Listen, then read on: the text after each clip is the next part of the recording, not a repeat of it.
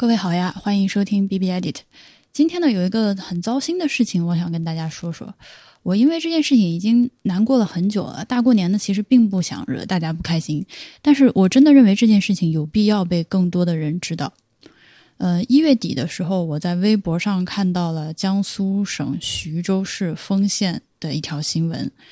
呃，在这个新闻里面呢，当地有一个女人，她被铁链子锁住，在非常寒冷的天气里面穿着单衣，没有穿鞋，然后她生了八个孩子，也就是所谓的这个丰县八孩事件。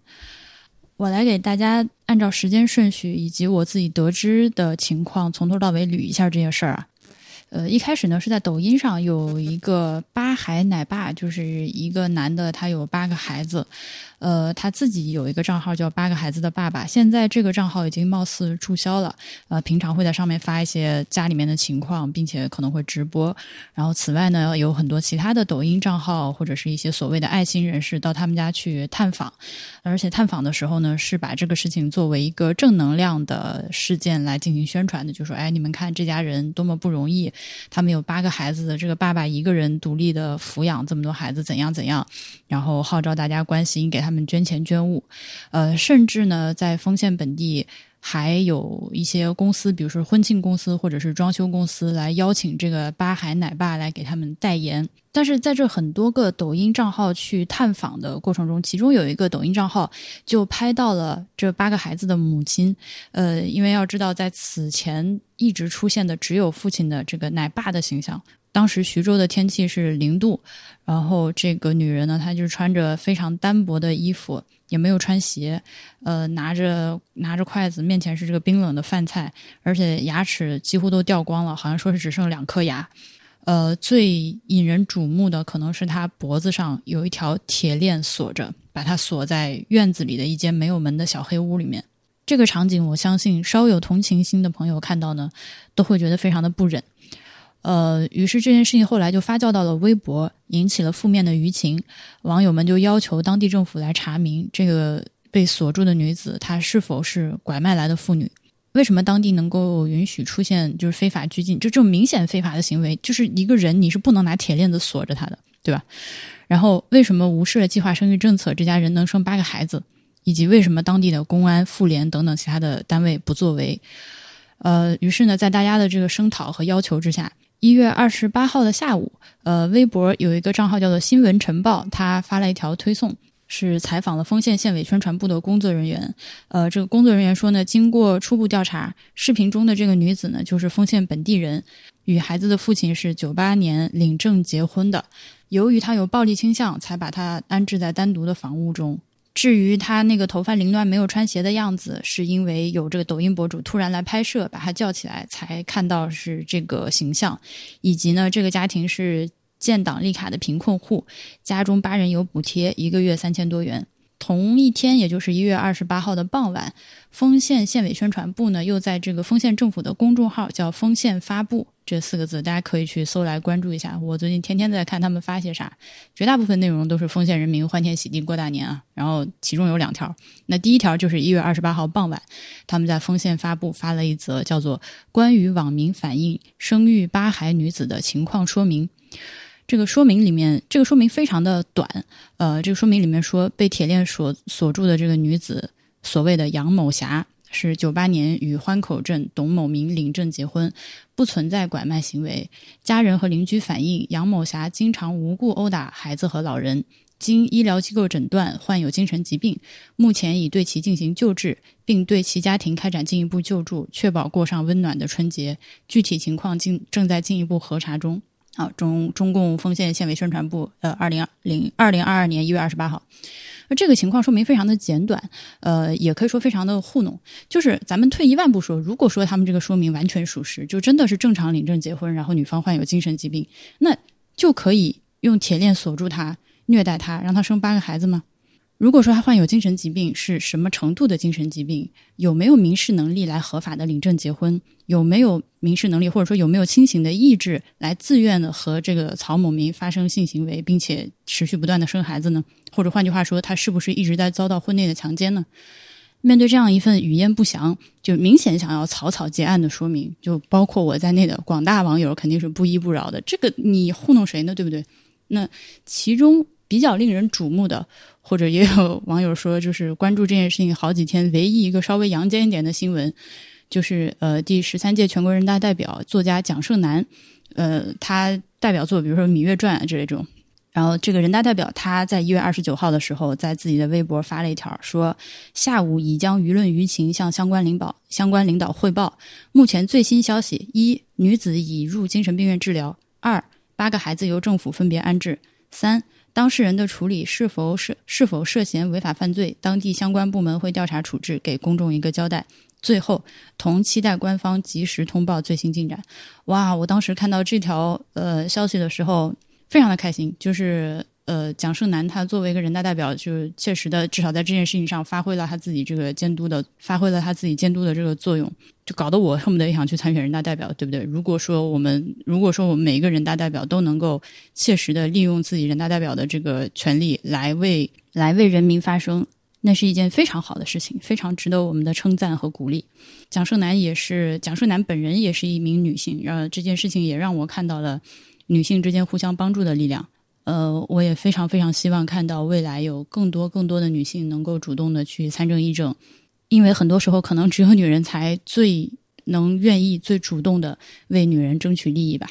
好，我们拐回来，然后呢，一月三十号的夜间将近十二点了，十一点四十六分，这个丰县发布这个公众号又推送了一条，呃，叫做《关于网民反映生育八孩女子情况的调查通报》。这一次呢，就详细了很多，大概七八百字的样子。但是内容呢，可以说就更加令人愤怒了。呃，他说这个县里面啊，这个哎呀，关心的问题先后走访了这个他们家里人以及家人、邻居、时任干部等等等等，然后做了一个通报。这个通报呢，呃，大家可以自己去看啊，我就因为比较长，我就不念了。但是呢，呃，针对每一点，我有一些想法。呃，首先呢，就是这个女的，她是所谓祈祷乞讨的时候，被她现在的丈夫的父亲，被她现在的这个所谓的丈夫的父亲所谓收留的，就换句话说是路边捡来的。然后呢，就稀里糊涂的一直住在一起了，直到现在为止。我现在录音的时候是二月四号的下午五点十七分啊，我们都不知道这个女的她原本的名字叫什么。杨某霞是曹某明给她起的，就是。捡来之后随便给他起的名字，我拒绝使用这个侮辱性的名字来称呼他，我宁可就叫他那个女的那个女人，我觉得蛮好的。那居然居然在这样的情况下，路边捡来一个人编造一个名字，而且在他就据说是患有精神疾病的情况下，就能够去当地落户，然后就能够到民政局领证结婚，这个里面的槽点多到我不知道从何吐起。给落户的民警是咋回事？对不对？给办结婚证的民政局的工作人员那，又是咋回事？咱们都不做一些基本的情况核实吗？那其次，根据这个通报，目前呢，已经将这个丰县的被锁起来的女人她的 DNA 录入了这个系统，就是全国公安机关查找被拐卖失踪儿童信息系统和全国公安机关 DNA 数据库，呃，已经录到系统里面了。目前呢，暂时是没有比对成功。呃，很多网友呢，我看到认为是这个女人，她很有可能是四川南充丢失的一名女子，叫做李莹。两个人看照片确实是比较相似，然后再加上丰县这个女人呢，她的口音是四川的，是川渝地区的，呃，然后丢失的那个李莹是四川南充的嘛。呃，所以大家觉得很有可能，但是这件事情目前尚未定论。呃，丰县本地呢是做了一个自查的这个 DNA 对比，和就是把这个铁链锁住的女人和李莹做了一个对比，然后说对不上。那大家不相信，这个不相信呢？我个人认为是很容易理解的，因为丰县政府可以说已经毫无公信力了。呃，丰县说这个女人不是李莹，那对不起，我们还是希望能够看到第三方的机构，或者是由李莹的母亲她的方面来找个机构做这个对比。呃，那我们大家才能够心服口服。然后就是通报上面说，这个女人她最近精神病发作，在家殴打老人孩子，不得已给她上铁链锁住。我说实在的，其实不得不怀疑精神问题是不是常年的这个虐待、强奸、拘禁造成的。就说是到底是先封了再锁起来，还是先锁起来强奸才封的呢？尤其牙齿都没有这个细节，真的是让人不敢细想。嗯，这女人她虽然蓬头垢面，但是。嗯，看起来还是很年轻的，就他皮肤的这个程度。那一般来说，牙齿不会在这个年纪就自然脱落到几乎没有，对吧？那这实在是非常令人怀疑，他是不是被强行拔掉或者打掉的？为什么不给留牙齿？呃，我看到了很多网友的猜测，就是我不忍心在这里转述，都让我觉得非常的。呃，大家如果对这件事情关心的话，可以自己去看。呃，我就在这里就不转述了。然后就是根据这个第二份通报说呢，呃，这个女人已经被专家会诊，她确认是精神确诊是精神分裂，现在已经在医院接受治疗了。我非常非常希望她以后就在医院治疗，或者是就在疗养院，或者是其他的社会收容机构，就再也不要回到那个可怕的地方。然后第四点。呃，这个通报里面说到八个孩子的问题啊，最大的孩子，最大的孩子，据我所知是二十三岁，最小的不到两岁，而且呢，这个老大和老二之间差了十二岁，呃，中间有十二年，我讽刺的说，很可疑的没有生孩子，对吧？然后从老二开始，老二今年十一岁了，后面又接连生了一串儿。呃，然后通报里面说，在这个董某明和这个女人生育一孩、二孩后，镇计生部门均为其落实节育措施，但因身体但因身体原因失效。呃，这点对不起，我没有看懂，什么意思呢？是呃，给女人强制上环失败了，还是发了避孕套没有用？什么叫做因身体原因失效？我我不我不明白，反正肯定不是给男人做了输精管结扎。呃，然后关于这个孩子呢，网友们还希望能够给八个孩子分别做一下 DNA，因为有理由怀疑这个女人遭遭到了不止一个人的强奸。这个类似的情节，我们在过往的社会新闻里面其实并不罕见。再加上昨天我在微博网友呃，今夜是蓝色的海，这是他的微博的网名啊，我在他那里看到一个小视频。这个微博网友他本人是四川人，然后呢，呃，他从之前被忽略的视频里面。听到了这个丰县的女人说：“这一屋人不是东西，通通都是强奸犯。”因为这个女的她有四川口音，再加上牙齿都没有了，口齿不清，所以此前去他们家拍摄的这些什么抖音博主啊什么这都没有听到她说的这些话，以为她只是在咕囔一些疯话。但现在有了这个四川地区的人，呃，四川地区的网友清清楚楚的听到她说了：“啊，这一屋人不是东西，通通都是强奸犯。”即使我们知道他患有精神疾病，但是他能够清楚的说出这样一句话，我们是不是至少应该对此展开一些调查？我现在确实是不好意思，只能以最险恶的用心来揣揣测这个曹某明，因为他之前干出来的事儿啊，就不是人事儿，嗯，对吧？最后呢，这个丰县的民政财政部门还一直在资助曹某明，给他们家落实了这个低保和医保，然后生的孩子越多，就政府就越是扶贫发钱，那这自然是要拼命的生，对吧？还有各种拎不清的所谓爱心人士捐钱捐物上门作秀，啊，我今天在微博上看那个他们上门去唱那个歌，真的是雷的我浑身鸡皮疙瘩，甚至呢，这些这些博主把这个曹某明他们。作为正能量的典型，塑造塑造一个一个人拉扯八个孩子的这个所谓超级奶爸的形象，哇！我真的是白眼翻到脑袋后面去，再翻再翻到前面来，再继续往后翻翻十万八千圈，好吗？而且甚至甚至还出现了，就我开头提到的这种本地商户请他做代言的这种非常荒谬的情况。呃，这个我必须强调一下，有很多人呃网友是误以为是呃新闻出来之后。这个当地的商家找他去做代言，不是的。其实你仔细想想，你不可能有这样的，这正常人都不会干出这样的事情，不合逻辑。呃，是在事件出现之前，在微博上发酵之前，有这个广告代言的这个这个情况。那么我们就看到一个疑似非法拘禁的一个疑似的强奸犯，他靠着一个不停的生孩子的这个打引号的疯女人，他日子居然越过越好。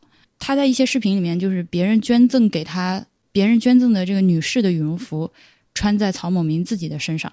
然而，这个女的却是在这样寒冷的天气里面穿着单衣被锁住。所以，可见大家捐的这个物资和钱都用在了花在了谁的身上。然后，曹某明还在抖音视频里面说：“八个孩子总有一个有出息的。”这实在是太可悲了。我不仅为这个被铁链锁住的女人感到可悲。我也极为心疼，就是他被迫生下的这个孩子们，因为每一个孩子将来都一生都要面对这样一个畸形的原生家庭带来的困扰。就即使这八个孩子里面真的有有出息的，那么他将来可能真的只有与原生家庭斩断关系这一条路可走。否则就会被这一大家子活活拖死。这个大家应该是可以显而易见想到的。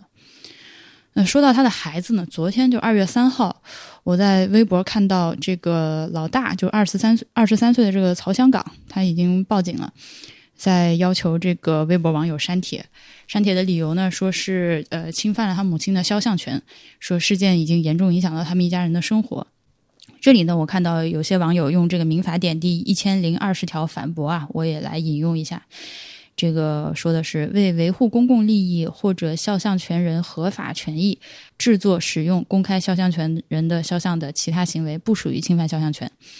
呃，当然我不是学法律的，我们只是引用一下，希望能够在奉献女人的这个事件里面，这条法律能够适用吧。那对于大儿子的这个报警要求删帖的做法，我没有评价，因为我真正的就是纯纯的无语。我不知道说什么好。呃，以上呢是我目前能够看到的关于此次此次事件的主要信息。今天把这个糟心的事儿说给大家，也是希望我们能够一起呃持续的发生，不要让这件事情因为过个年就拖过去、混过去、沉下去。呃，截止目前，我们可以明确的看到，在公共平台努力的发生是有真实的推动力量的。可以说，如果没有此前网友的努力，可能连风险发布的第一条说明我们都看不到，对吧？我个人反正是希望看到对曹某明提起公诉，然后孩子们都交由公立的福利机构来抚养，这个女人能够收容在疗养院，然后让她再也不要挨饿受冻，不要被强奸，不要挨打。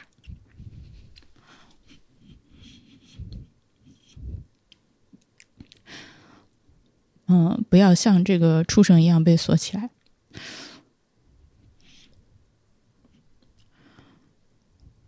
发生在他身上的这一系列惨剧，呃，其实呢，真的发生在他身上的这一系列惨剧呢，呃。在没有发生在我们每一个其他的女性身上之前，呃，看起来确实是跟我们的个人利益并不切身相关的。但是我相信，如果你了解了一些关于这个拐卖妇女儿童的现状之后，你都会知道，其实你走在大街上，真的就是有可能被嗯打晕、拐走、卖了。然后，如果把你卖到山里面的话，你是没有可能逃出来的，就是没有可能逃出来的，因为一般像这种大量的去这个。买来妇女或者是儿童的这种地区的话，他们会形成一种地区的网络。嗯，因为大家都买，那么就大家必须互相帮助来保护这个买主家庭的利益。呃，这个是一个非常简单的道理。嗯，你可能被抓去之后，你别想着自杀，自杀都不给你机会自杀，就是把你关起来打、强奸，一直到生出孩子为止。就类似的新闻实在太多了，就多到。这次的事件出现之初，我第一反应是：哎，这难道不是之前的旧闻吗？因为我记得此前一直看到过很多类似的新闻，就是女人这个所谓的疯女人被捡走，然后关起来，一直就是生孩子这样的一个情况。哦，没有想到这个二零二二年，而且是在江苏，我。这个没有地图炮的意思啊！江苏作为江苏作为一个这个这个 GDP 全国第二的省份吧，应该是，呃，不是什么特别贫困的什么山区啊，那个边远地区之类的，居然也能有这样的事情。而且，就最近这个几天看到微博网友们大家说的，呃，情况有很多人就是徐州本地人，甚至是丰县本地人，呃，看起来当地拐卖妇女就是买来妇女的这个情况是应该说是比较普遍的。呃，还是非常非常令人震惊的。另外，还有一个事情，不知道大家知不知道啊？就是我们国家的这个法律，它规定就是买人和卖人是不同罪的。你你贩卖妇女儿童的罪可能判的很高，呃，贩卖妇女儿童。的这个罪名呢，是相对来说判的比较重的。呃，如果你在这个过程中，比如说有比较严重的后果，这个致死啊之类的，有一些这个加重情节，还可能最高判到死刑。这个大家具体的去看罗翔老师的这个普法视频哈。呃，但是买一个人也就判个三年吧，这个是不是非常的反直觉呢？我在这里直接引用一下罗翔老师的这段话好了。现在先别放书，你感觉一下。买个人，大家觉得最高判几年？你感觉一下，买个人判几年？啊，卖个人能判行不行？卖人的话，最高是可以判死刑吧？那我买个人呢？按照朴素的观点，怎么着也得判个啥呀？被判个无期了吧？结果呢？你翻到法条啊，所以买个人最高判几年？最高才判三年呀，同学们。买个大熊猫都不止三年呐！知道买大熊猫得判几年吗？得十年以上啊，很有可能判无期啊，因为那是国家一级保护动物啊，买卖珍稀动物罪，所以情节特别恶劣。所以同学们啊，尤其是在座的女同学们啊，你们连熊猫都比不上啊，连金丝猴都比不上啊，八只鹦鹉的价值都比你贵呀。而且更为让人感到悲伤的是，我们以前的法律居然还规定，如果不阻碍被拐妇女返回家乡的，可以不予追究刑事责任，就是甚至都不用坐牢的呀。你说公平不公平？不公平。这才是为什么二零一五年刑法修正案九做出的第一个举措，就是把这个免责条款给取消了。大家看到二百四十一条的最后一款，法条还有没有使用可以不予追究刑事责任的条款？没有，法条变成了什么呀？可以从轻或减轻处罚。当然了，你说这个修改对行为人有利还是不利？有利还是不利？那显然是不利的呀。所以我们知法就要守法。以后当同学们在熊猫和卖人之间，你选择卖什么呢？还是卖人会比较好一点？而不是卖啊，买啊，还是买人风险小一点。你要买个熊猫，那就是几年了？十年，至少十年，起刑就十年。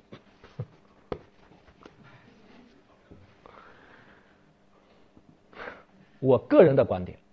我觉得买人怎么着得提到几年？你基准刑应该跟拐卖保持一致啊，加重刑也应该跟拐卖保持一致。当然，拐卖最高有死刑，咱买人保留死刑不太合适，但至少可以放到什么刑？无期徒刑啊！因为没有买就没有什么，就没有卖，就是因为买方市场处罚太轻，才有那么多的卖方市场啊。呃。所以未来呢，我们除了不断的关注这个被铁链锁住的这个女人，希望她能够早日重获自由之外，我们也要利用自己有可能的一些渠道，比如说在网上发声，呃，然后向这个有关部门不断的去反映，呃，然后主动参政议政等等各种各样的方法吧，呃，能够呼吁。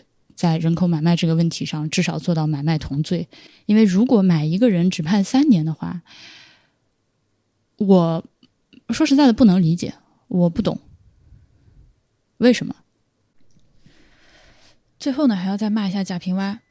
当然了，他只不过是个典型。我骂的是持有类似观点的人。他们认为被拐卖的妇女没有常识、没有自保意识才会被拐卖。他们还认为买人的也有苦衷，因为如果他们不买女人来，用贾平凹的原话说就是：如果他不买媳妇，就永远没有媳妇；如果这个村子不买媳妇，这个村子就消亡了。呃，贾平凹或者说是保有类似观点的人，你们有没有想过一个可能性，就是永远没有媳妇，或者村子消亡也没什么大不了的？我不想诅咒任何一个男性活该没有媳妇，或者一个地区活该消亡，只是觉得不管是男性或者是女性，我们是不是非得生孩子，非得繁育后代？你是有多么了不得的基因要延续，还是你家真的有王位要继承？能不能都努力的变成自主的、健全的人，可以独立自信的生活，而不是用结婚、生子、买房、加官进爵这些标准来评价自己的人生？我们不依靠他人的供养，不必须为谁产子。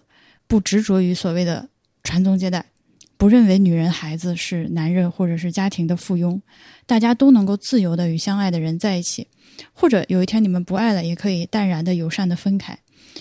如果生了孩子，就尊重他、爱他，成为孩子的朋友；如果不生孩子也没关系，独身或者是丁克的生活也可以很美好。我们强调女性的权利，这从结果上也是大大的有利于男性的。贾平凹之流如果能够丢掉自己脑仁上的这个裹脚布，或许他能够意识到，不执着于娶妻生子，男人也会快乐很多。当然了，贾平凹一把年纪，我对他不抱希望了。他作为一个功成名就的作家，我这样一个小蚂蚁在网上喷他两句，无疑是蚍蜉撼树，对他也造成不了什么伤害。嗯，刚刚这段我自己也知道有些说教了，我先向各位抱歉。最后呢，再呼吁大家一起持续关注奉献女人的事件，希望早日能够看到她恢复自由，希望看到犯罪分子能够得到应有的制裁。法律如果不管的话，老天爷能不能考虑一个雷把他们都劈死呢？哎，那我们就下期节目再见了，大家拜拜。